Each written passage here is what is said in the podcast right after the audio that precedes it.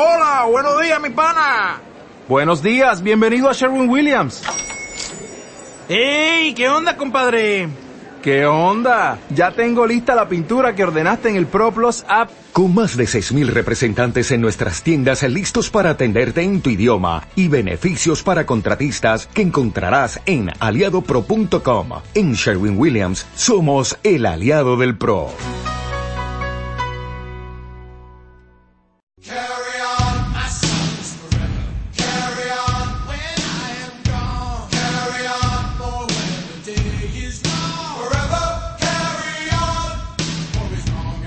Osasuna tiene ya prácticamente asegurada la permanencia, un año más en Primera División. Es el lunes 12 de abril, tiempo para hablar de deporte en Radio Nacional de España en Navarra, en nuestra habitual tertulia con Pachi Cervantes y con Fernando Roncal. Hoy antes de saludarles, antes de empezar, permítanos un recuerdo para un compañero de esta casa que anoche nos dijo adiós, Juan Manuel Gozalo toda una vida dedicada al periodismo deportivo, toda una vida en Radio Nacional, ha fallecido, víctima de una enfermedad.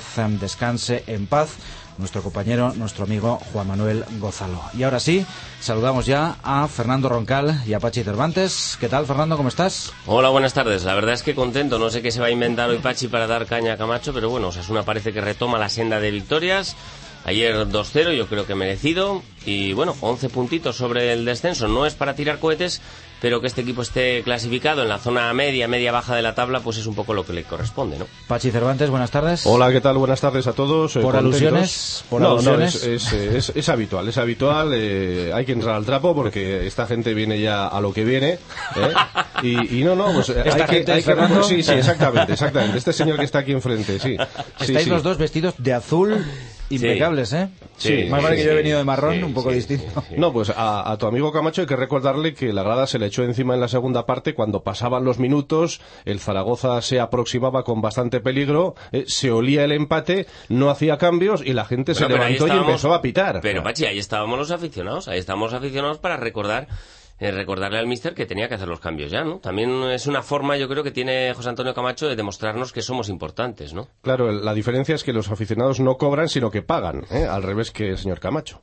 Exactamente. Hablando de Camacho, una curiosidad ahora mismo, porque sí que es cierto que tarda mucho en hacer los cambios. Curiosamente, algo que también le sucede a Guardiola que hace muy tarde los cambios y que hay muchos partidos en los que no los agota. Es que, por favor, por favor, Juan, o sea... He dicho por que, casualidad, comparar, curiosidad. Comparar ¿eh? al señor Guardiola con el señor Camacho, en fin, yo creo que no, no, no Bueno, cabe son dos equipos que funcionan como un reloj. En, en, un caso es un reloj automático, en el otro es un reloj de cuco. Pero bueno, no sé si de Ciganda, cuco, Ciganda. no sé si de cuco o, o un De pared, o un reloj de pared, más bien, eh, más bien. Y, y bueno, pues eh, yo creo que, que sí, que es un fallo endémico de- del Mister. Tarda en hacer los cambios. Pero bueno, yo creo que es que no tenemos nada de lo que quejarnos. No es un año para echar cohetes. Camacho no nos ha fascinado a ninguno de los que estamos aquí. ¿Cómo que no? Pero con los puntos que está logrando y con la tranquilidad con la que estamos terminando la liga, me parece osado pedir eh, su dimisión.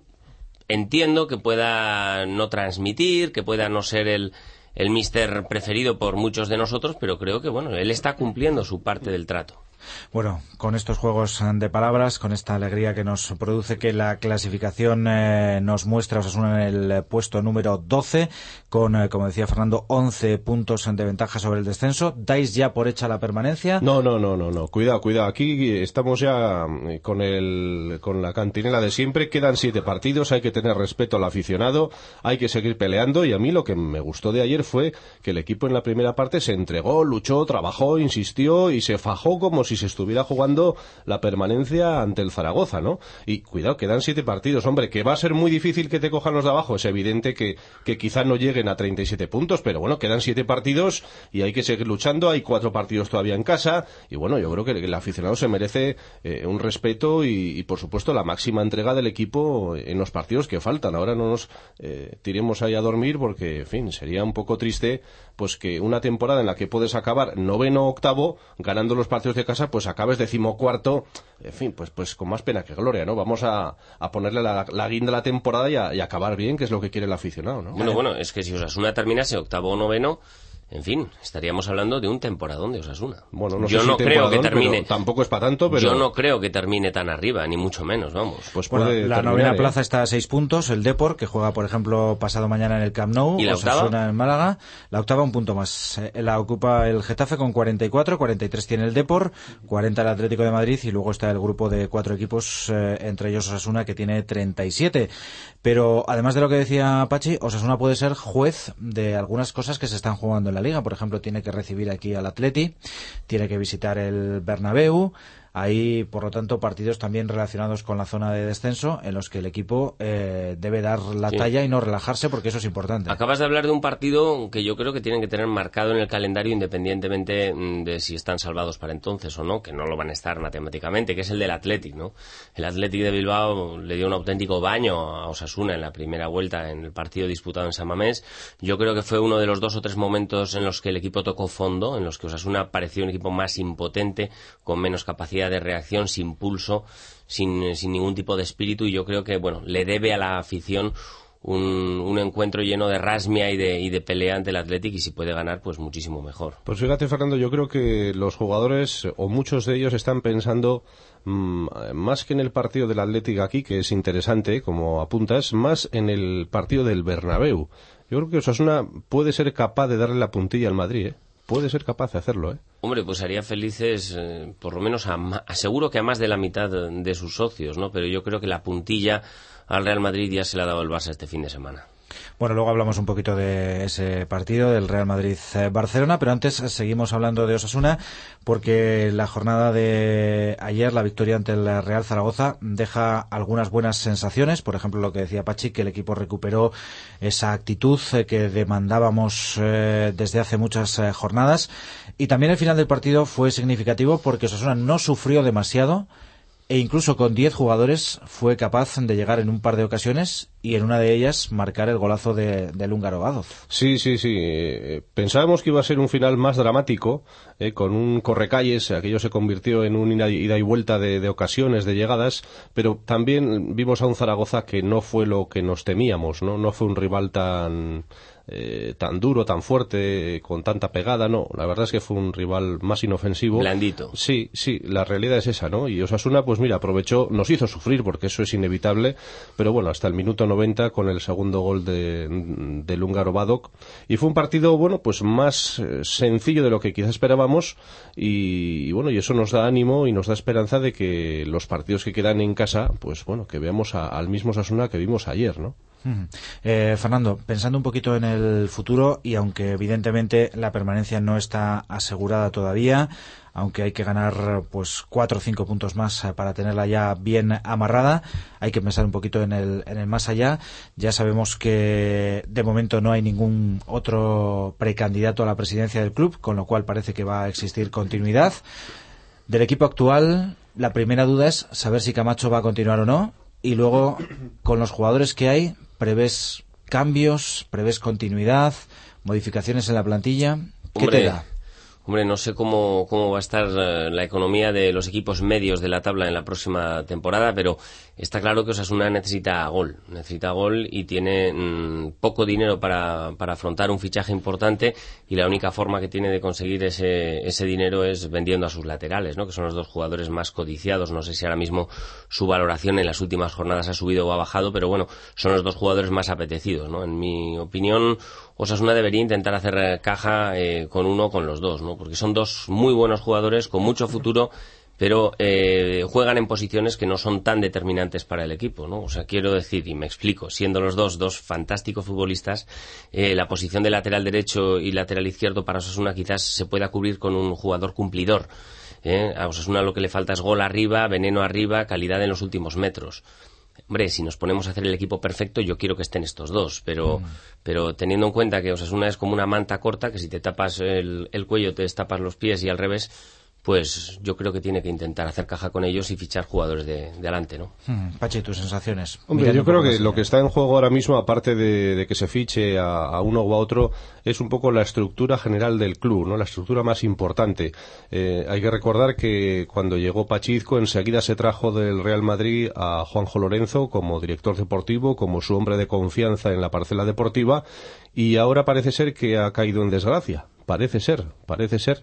Y entonces vamos a ver eh, si, si cuando pasen los plazos correspondientes y el único que se presenta es el señor Izco, a ver de verdad cómo va a quedar esa estructura del club, quién va a ser el máximo responsable, eh, cuál va a ser el entrenador, porque en estos momentos da la sensación de que todo gira alrededor de Camacho, cuando creemos que en un club como Sasuna, con una filosofía de cantera de la que se presume, pues debía haber una dirección deportiva que es la que marque un poco las líneas generales del club y luego un entrenador que entre en esa dinámica de lo que quiere eh, el Club Atlético Sasuna. Entonces vamos a ver por dónde se, perfilan los tiros, quiénes siguen, quiénes no siguen y cuáles son de verdad las personas que, que mandan en el club, aparte del presidente, ¿no? En el aspecto deportivo, si hay un nuevo director deportivo, si no lo hay, si hay un nuevo entrenador, yo creo que todavía hay muchas incógnitas ¿eh? y habrá que esperar porque eh, incluso se comenta la posibilidad de que Camacho no continúe, aunque siga Hay muchas dudas en el club y yo creo que puede haber todavía sorpresas. Mm, bueno, pues seguramente no se tardará mucho en ir desvelándolas porque estamos a apenas un mes de que finalice la competición. El próximo 16 de mayo, solo siete jornadas para que concluya el campeonato. Y este último comentario de Pachi nos da pie a entrar ya en el clásico, como antes eh, anunciaba Fernando Roncal, en ese Real Madrid-Barça, no solo en cuanto a lo futbolístico, sino también en lo que supone de filosofía porque el titular que queda un poquito del fin de semana es que la cantera se impuso a la cartera. En este caso, no sé si el Barça es un ejemplo de cómo se debe trabajar. Evidentemente hay que salvar las distancias del poderío de un club y otro, pero teniendo en cuenta la crisis económica, cómo está el fútbol, que probablemente los ingresos no vayan a ir para más, salvo en algún caso muy excepcional, parece ser que la mirada hacia la cantera va a ser primordial y decisiva en los próximos años. Sí, yo creo que lo que pregona el Barça, tanto en el aspecto de modelo del club como sobre el campo, es el modelo, ¿no? El modelo a intentar seguir, porque seguir es imposible, ¿no? Por la calidad que tiene, que tiene el Barça, pero, pero yo creo que es bueno para el fútbol que el, que el Barcelona gane ligas y gane Copas de Europa cuando juega de esta manera, porque siempre crea imitaciones y crea estilos de juego que, que, otros entrenadores intentan copiar, ¿no? Y que se vuelva a demostrar que intentando jugar bien, intentando hacer buen fútbol, eh, es, es, siempre el camino más corto a ganar y sobre todo a encandilar, ¿no? Porque aquí estamos muchos que no tenemos especial simpatía al Fútbol Club Barcelona, que bueno, pues nos maravilla verles jugar, ¿no? Y, y, en el aspecto económico, pues hombre, un equipo como el Barça, en el que están muchos de los mejores jugadores del mundo y 12 o 13 canteranos que juegan en la selección española, que están en, el FIFA World Player, pues entre los primeros, como Xavi Iniesta o el mismo Víctor Valdés, pues bueno, me parece, me parece encomiable. Yo creo que, que son justos ganadores del clásico y si el fútbol es justo deberían serlo de la liga también. Mm. Eh, Pachi pronosticaba la semana pasada un 0-2 en el Bernabéu, eh, un 1-2. 1-2 fue un eh, 0-2. Eh, ahora te pregunto, Pachi, a siete jornadas del final, ¿ves que pueda peligrar el campeonato para el Barça o crees que está ya hecho? Creo que va a ser muy difícil que lo pierda y es más, pienso que incluso si hay algún equipo de los dos que puede tener algún pinchazo, es más fácil que lo tenga el pinchazo el Real Madrid que el Barcelona. De todas formas, en cuanto a la diferencia entre uno y otro equipo, yo creo que el Real Madrid tiene eh, individualmente tan buena plantilla como la del Barcelona. Yo creo que la diferencia está en que el Barça lleva ya unos años jugando con un mismo bloque y han conseguido hacer un verdadero conjunto donde todos juegan para el equipo. Eh, y eso se transmite y se observa en cada encuentro. Sin embargo, el Real Madrid todavía no ha sido capaz de conjuntar esas individualidades de, de, máximo nivel y conseguir que jueguen como un bloque, como un conjunto. Creo que el Madrid todavía está jugando cada uno a lo suyo, da la sensación. No, ¿no, os parece, Pachi Fernando, que donde se marca realmente la diferencia es en el centro del campo? Sí. Porque Sí, sí, sí. en defensa probablemente el Real Madrid sí que tiene tan buenos jugadores internacionales todos como el Barça en ataque. Eh, los pones en una balanza y seguramente se te queda equilibrada. Pero el centro del campo del otro día, Xavi, eh, Keita, Busquets, Alves, luego Iniesta y en el Real Madrid estaba Xavi Alonso, estaba Van der Bart y poco más Sí. que Guti en la segunda parte Gago, y que salió de titular bueno. pero claro yo creo que ahí es el déficit del Real Madrid respecto al Barça en el centro del campo es enorme Y yo creo sobre todo que sí, sí hay un déficit. El, Madrid tiene demasiados cromos repetidos, ¿no? Tiene Gago, que es exactamente el mismo perfil que Las Diarra, aunque Las Diarra tenga un poquito más de músculo, que es el mismo perfil que el de Mamadou Diarra, aunque Mamadou Diarra sea 3 centímetros o 10 centímetros más alto, y que es el, mismo perfil que, que Xavi Alonso, ¿no? O sea, lo que pasa es que Xavi Alonso tiene más calidad, y me estoy dejando a uno, vamos, o sea, el Real Madrid tiene demasiados jugadores que hacen las mismas funciones. Yo creo que la, la diferencia fundamental es, es ¿no? Yo creo que es el mejor jugador del fútbol español como, jugador que entiende el fútbol y hace moverse a los demás, ¿no? Evidentemente la estrella, el crack es Messi, pero yo creo que la diferencia es tener o no tener a Xavi, ¿no? Porque ya se ve que el Barça, aun siendo Iniesta un jugadorazo, puede prescindir de Iniesta, pero no puede prescindir de Xavi, ¿no? Intentar comparar a Xavi Alonso, con todos mis respetos, con Xavi, pues me parece osado, ¿no? Por, por parte de, algunos de la prensa que, intentaron establecer comparativas. Y luego hay otra diferencia también en los banquillos, no en cuanto a la calidad que tengan tanto Pellegrini como Guardiola, sino a, la capacidad de mando y a la autoridad que les da el club, ¿no? Ahora mismo Guardiola es el que manda en el Barcelona. Está claro, es el que manda, el que decide lo que se hace, lo que se ficha, lo que hay que renovar, lo que no hay que renovar.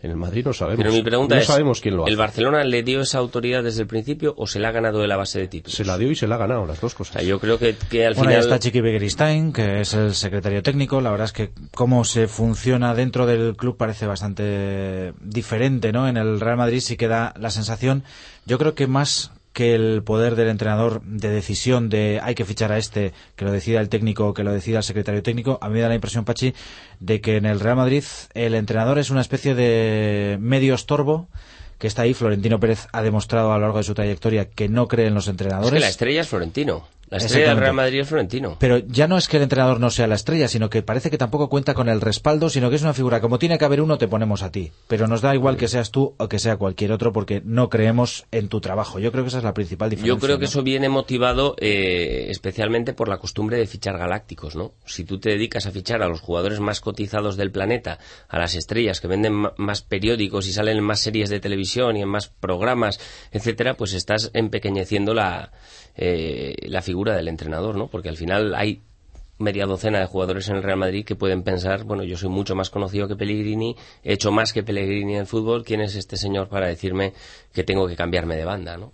Pues ese es uno de los problemas que tiene, el Madrid, ¿no? Que al entrenador hay que darle confianza y hay que darle autoridad para que haga su equipo y que para que haga su plantilla y durante X tiempo, ¿no? Si no se le da ese tiempo y, cada cuatro meses pues se le, se le pone la cuerda floja y ya se le va a echar, pues así llevan un montón de temporadas, ¿no? ¿Qué problema hay? Que casi todos los entrenadores autoritarios, que son los que por un lado necesita el Real Madrid, o autoritarios o, que, infundan un respeto, que vuelva Camacho, Fernando, apuestan por, el mal fútbol el problema. Que uno dice, bueno, ¿qué entrenador le vendría bien al Real Madrid en el sentido de un tío con personalidad? Dices, que vuelva a Capello, no, por favor, que, aburre a las ovejas. Que venga Mourinho, pues sí, se da muchos titulares a la prensa, para nosotros sería jugoso, pero sus equipos juegan fatal, ganan. Que venga Benítez, bueno, ver al Liverpool es, es un espectáculo de fe, porque es que es un acto de fe porque juegan a nada, ¿no? Casi todos los entrenadores autoritarios apuestan que vengan al Sadar, Fernando, a ver cómo juega este Osasuna de Camacho, por Dios, que vengan aquí a verlo y que lo fichen. Bueno, Camacho ya ha estado dos veces en Real Madrid, no creo que le vuelvan a ofrecer una tercera después de sus dos espantadas, ¿no? Dice el refrán que no hay dos sin tres, pero me parece que en este caso no será. No será, ¿no? Bueno, chicos, eh, nos volveremos a encontrar el jueves, porque pasado mañana hay partido a las 8 contra el Málaga. ¿Un pronóstico para ese partido, Pachi? Pues vengo preparado, vengo preparado con la meroteca porque el Málaga es otra de las bestias negras. Hablábamos del Racing hace unas jornadas pues es que lo del Málaga es... Espero que no recuerdes el 1 a no, no, no, no, no, va incluido, va incluido. ¿eh? Desde el año 2000 que Osasuna está en primera, se han enfrentado Osasuna y Málaga en siete campañas. Bueno, pues en Pamplona Osasuna no ha conseguido ganarle todavía. Tres empates y cuatro derrotas. La última victoria de Osasuna ante el Málaga en Pamplona fue en segunda. El 15 de noviembre del 98, 1-0, gol de Trecia con este equipo que dirigía Enrique Martín. López Vallejo, Eduardo, Mateo, Aitor, Iván Pérez, Yangua, Sorbaiz, Alfredo Palacios, Treciac y Ciganda. Nada menos. Bueno. bueno, bueno, bueno, Así que ya es hora ya de ganarle en casa. Por tanto, el resultado. 1-0, 1-0, claro. Fernando. Yo, yo me apunto a dos o tres golitos. 2-0. 2-0. ¿Dónde te podemos eh, leer, Pachi Cervantes? En osasunista.net con los vídeos de- del partido, las declaraciones, los audios y, y- y las soluciones a este Osasuna que queremos que tire para arriba y que no se nos hunda ahora, hombre, que no se duerman. Y Fernando Roncal, dentro de unos minutos eh, tenemos una nueva edición del informativo de Televisión Española de Navarra, de Telenavarra, que nos vais a ofrecer hoy. Pues vamos a hablar mucho del partido de ayer ante el Real Zaragoza y nos vamos a recrear con dos goles importantes en diferente sentido, pero ambos, ¿no? El gol de Aranda, que le reconcilia con el gol al jugador de primera que más ocasiones ha fallado esta temporada. Las cosas como son, el hombre estaba ayer aliviado, vaya golazo. Y al gol de, de Christian Badok, ¿no? El- uno de los goles de la jornada, ese, ese, ese zapatazo desde 30 metros que nos dejó a todos alucinados. después de un giro precioso. Bueno, chicos, que nos encontramos el jueves, por tanto, que tengáis buenos días y hasta muy prontito esta semana. Hasta luego. Muy bien, Hasta hasta el luego. jueves.